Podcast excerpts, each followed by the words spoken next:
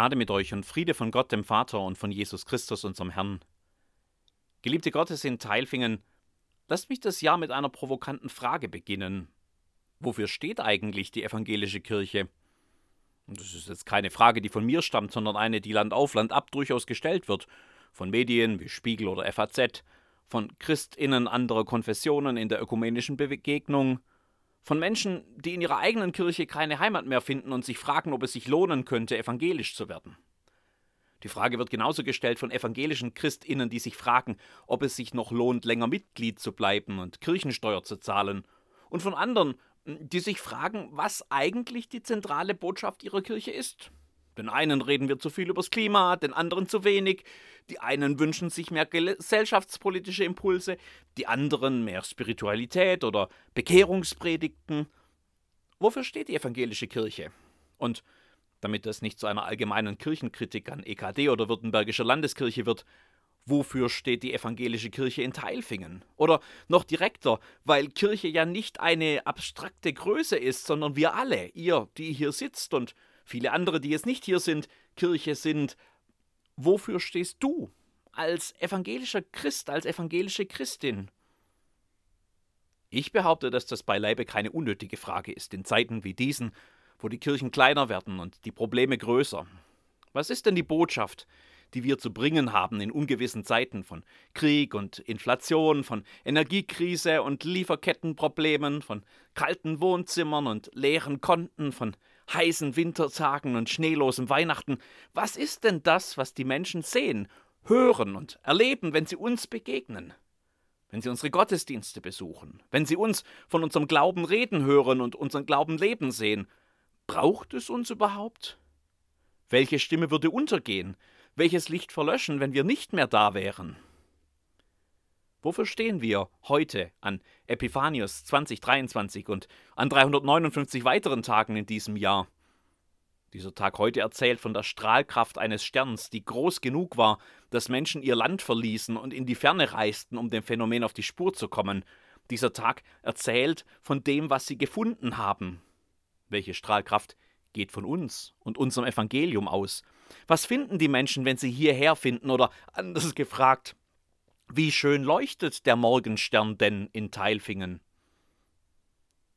Wenn wir Paulus fragen würden, nachdem diese Kirche hier benannt ist, dann wäre uns das alles ganz klar. Hört mal, was er in seinem zweiten Brief an die Gemeinde in Korinth schreibt, im vierten Kapitel. Ist aber unser Evangelium verdeckt, so ist's denen verdeckt, die verloren werden, den Ungläubigen, denen der Gott dieser Welt den Sinn verblendet hat, dass sie nicht sehen das helle Licht des Evangeliums von der Herrlichkeit Christi, welcher ist das Ebenbild Gottes. Denn wir predigen nicht uns selbst, sondern Jesus Christus, dass er der Herr ist, wir aber eure Knechte um Jesu willen. Denn Gott, der da sprach, Licht soll aus der Finsternis hervorleuchten, der hat einen hellen Schein in unsere Herzen gegeben, dass die Erleuchtung entstünde zur Erkenntnis der Herrlichkeit Gottes in dem Angesicht Jesu Christi. Eigentlich ist damit doch alles beantwortet, und diese Predigt könnte schon zu Ende sein, Wofür wir stehen, ist das Licht des Evangeliums. Das ist nicht irgendeine theoretische Größe, ein dogmatisches Lehrwerk oder ein Bekenntnis, das man auswendig lernen kann. Das Licht des Evangeliums kommt von einer Person, von Jesus Christus selbst, der gekommen ist als Herr der Welt, als Ebenbild Gottes. Sein Licht leuchtet in unseren Herzen und, so hofft es Paulus und ich mit ihm, durch uns auch in die Welt. Denn wo sein Schein verdeckt ist, da gehen Menschen in der Dunkelheit verloren. Wir stehen für das Evangelium des zu uns gekommenen Herrn Jesus Christus. Amen. Hm, wobei, wartet, das klingt alles ganz gut und einfach. Ist es im Grunde auch. Wir müssen es nur noch im praktischen Leben ausbuchstabieren, sodass die Welt es sieht. Oder zumindest Teilfingen. Das wäre ja schon mal ein Anfang. Und vermutlich wird das ganze restliche Jahr 2023 dafür kaum Zeit sein, so viel steckt da drin als kleine Hilfestellung will ich heute ein paar Aspekte davon anreißen, damit das Licht des Morgensterns hier im Gottesdienst und in unseren Herzen schon mal ganz hell aufleuchtet und der Schein nachher mit uns geht, genug für jeden Tag. Jesus Christus also, der Morgenstern. Ich mache ein paar Anleihen beim Liederdichter bei Johann Ludwig Konrad Allendorf, der das 1736 so schön in sein Jesus ist kommen, Grund ewiger Freude gefasst hat. Jesus ist kommen, Grund ewiger Freude, Geliebte Gottes, lasst uns 2023 deutlich sichtbar Menschen der Freude in Teilfingen sein. Nicht nur bei unserem großen Festival, das wir für den Sommer geplant haben, sondern jeden Tag. Ich glaube, das braucht es ganz dringend. Nach drei Jahren Corona, nach Krieg und Teuerung und angesichts so vieler Ungewissheiten ist die Freude ja vielen abhanden gekommen. Wie oft werden nur noch verbissen Meinungen vertreten? Wie oft sieht man nur noch das Negative? Wie oft habe ich schon gehört, dass unser Land abgewirtschaftet habe? Wir könnten alle mal wieder dringend ein wenig Freude gebrauchen, oder besser gleich ganz viel. Und damit meine ich nicht eine Freude, die das Schlimme einfach mal einen Moment lang vergisst, um wenigstens eine Weile mal wieder ungestört fröhlich sein zu können. Wir wissen alle, dass das nicht funktioniert. Jesus ist kommen, Grund ewiger Freude. Das ist es, was wir alle brauchen, ewige Freude. Wir brauchen die Botschaft, die wir an Weihnachten gefeiert haben, die Botschaft, von der dieser Epiphaniastag handelt, dass Gott uns Menschen ganz nahe kommt. Immanuel, Gott mit uns, dass er uns nicht vergessen hat, sondern sich an unsere Seite stellt, dass bei aller Ungewissheit A und O, Anfang und Ende in ihm vereint liegen und dass er, der Anfang und das Ende aller Dinge, ganz gewiss für uns ist. Diese Botschaft hat einen Namen Jesus. Lasst uns 2023 für ihn stehen, dann leuchtet der Morgenstern auch hier. Jesus ist kommen, nun springen die Bande, Geliebte Gottes, lasst uns 2023 laut von dem Jesus erzählen, der Menschen frei macht. Nicht nur in alten Geschichten, sondern auch heute. In einer Welt, in der einschneidende Lösungen plötzlich alternativlos sind, in der Menschen sich in alle möglichen Ecken und Richtungen und Verschwörungserzählungen einsperren lassen, lasst uns für die eine Botschaft stehen, die wahrhaftig und kompromisslos frei macht. Von Gott, der sich uns durch Jesus Christus gnädig zuwendet, von seiner Liebe und Annahme für alle Menschen von seiner bedingungslosen Zuwendung zu uns. Davon, dass man bei ihm nicht erst jemand sein muss, dass man nicht die richtige Abstammung oder Ausbildung oder politische Ausrichtung oder Sexualität oder Frömmigkeit oder was auch immer braucht, sondern dass man einfach geliebt ist bei ihm. Das ist es, was Luther die Freiheit eines Christenmenschen nennt. Lasst uns 2023 als fröhliche, freie Menschen leben, ohne Zwang und das direkt im Angesicht der Welt die Freiheit sucht und immer weniger davon findet und lasst uns befreit von dem Zwang, etwas verdienen zu müssen, frei sein selbst zu lieben, wie Gott es tut. Wenn Sie uns fragen, wie wir so sein können, dann zeigen wir auf den, in dem das alles wahr wird, auf Jesus. Lasst uns 2023 für ihn stehen, dann leuchtet der Morgenstern auch hier. Jesus ist kommen, der starke Erlöser, bricht dem gewappneten Starken ins Haus. Geliebte Gottes, lasst uns 2023 für den Frieden stehen. Der fehlt ja gerade so dringend in unserer Welt. Die Lösungen sind rar, die Prognosen sind schlecht. Selbst untereinander sind wir nicht einig, was angesichts des Kriegs denn nun die beste Handlungsweise wäre. Zu stark, zu überwältigend scheinen die Mächtigen, die da im Moment um ihre Positionen streiten. Aber ist das denn wirklich so anders, wie es schon immer war? Die Weihnachtsgeschichte beginnt mit Augustus, auch so ein Mächtiger. Und ihm stellt sie einen entgegen, der nicht mit noch mehr Stärke auftrumpft und gerade deshalb alles verändert. Seine Botschaft ist die von einem Reich Gottes, das ganz anders ist als alle Reiche und Machtstrukturen dieser Welt. Ein Reich des Friedens und der Gerechtigkeit. Nicht nur eine Utopie für irgendeine ewige Zukunft, sondern, das betont er immer, ganz nahe gekommen durch ihn. Lasst uns 2023 so leben, als wären wir bereits Bürger dieses so anderen Reichs, weil wir es auch sind. Gott stellt sich immer wieder gerade auf die Seite der Schwachen, der Machtlosen. Jesus sagt, selig sind die Sanftmütigen, selig sind die Friedensstifter. Das könnten 2023 doch wir sein, an allen Ecken und Enden. Die Welt braucht keine halbgaren Kompromisse, keinen Waffenstillstand, sondern echten Frieden. Und der hat einen Namen, Jesus.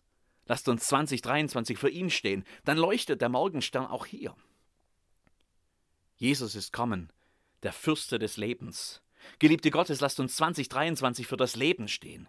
Lasst uns suchen und sagen und machen, was das Leben fördert in allen Bereichen. Gott selbst ist es ja, der uns Leben schenkt.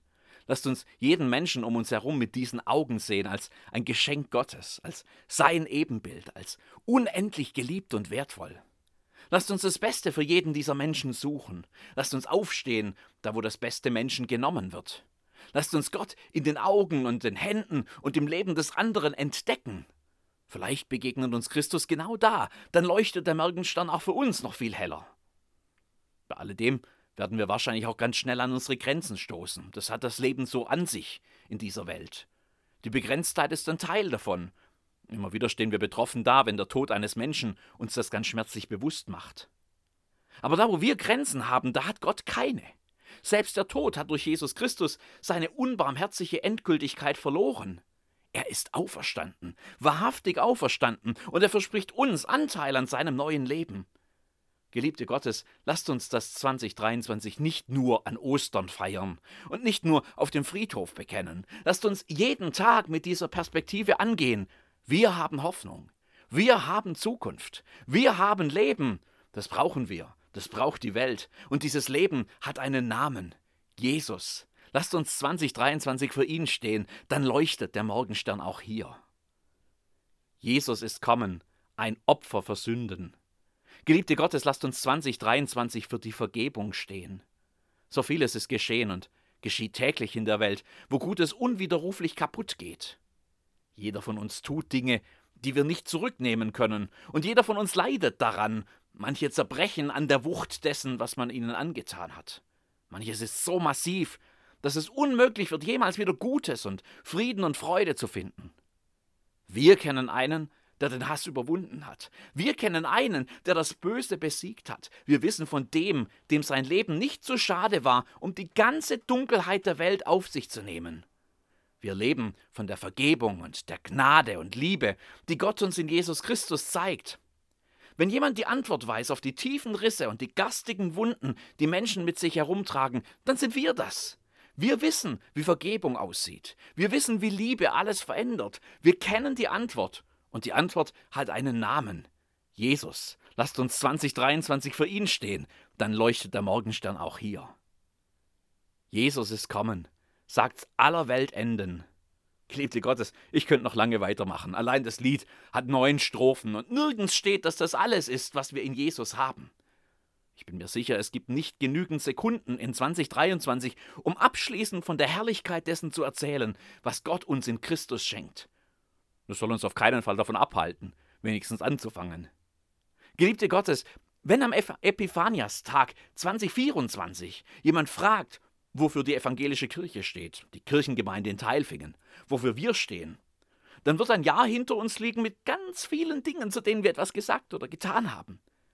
Ich wünsche mir, dass wir alles, was uns in diesem Jahr begegnet, von Jesus her anschauen, von Jesus her anpacken, dass wir so leben, reden und handeln, dass Jesus darin sichtbar wird. Geliebte Gottes, ich wünsche mir so sehr, dass wenn 2024 dieselbe Frage wiedergestellt wird, jeder wie aus der Pistole geschossen antworten kann, was man an uns das ganze Jahr gesehen hat. Jesus, Jesus, Jesus, so schön leuchtet der Morgenstern. Sein Licht ist es, das unsere Herzen erleuchtet. Möge es hell sein, dass jeder es sieht. Dass man über Teilfingen 2023 schreiben kann, denn wir predigen nicht uns selbst, sondern Jesus Christus, dass er der Herr ist. Wir aber eure Knechte um Jesu willen. Denn Gott, der da sprach, Licht soll aus der Finsternis hervorleuchten, der hat einen hellen Schein in unsere Herzen gegeben, dass die Erleuchtung entstünde zur Erkenntnis der Herrlichkeit Gottes in dem Angesicht Jesu Christi. Amen.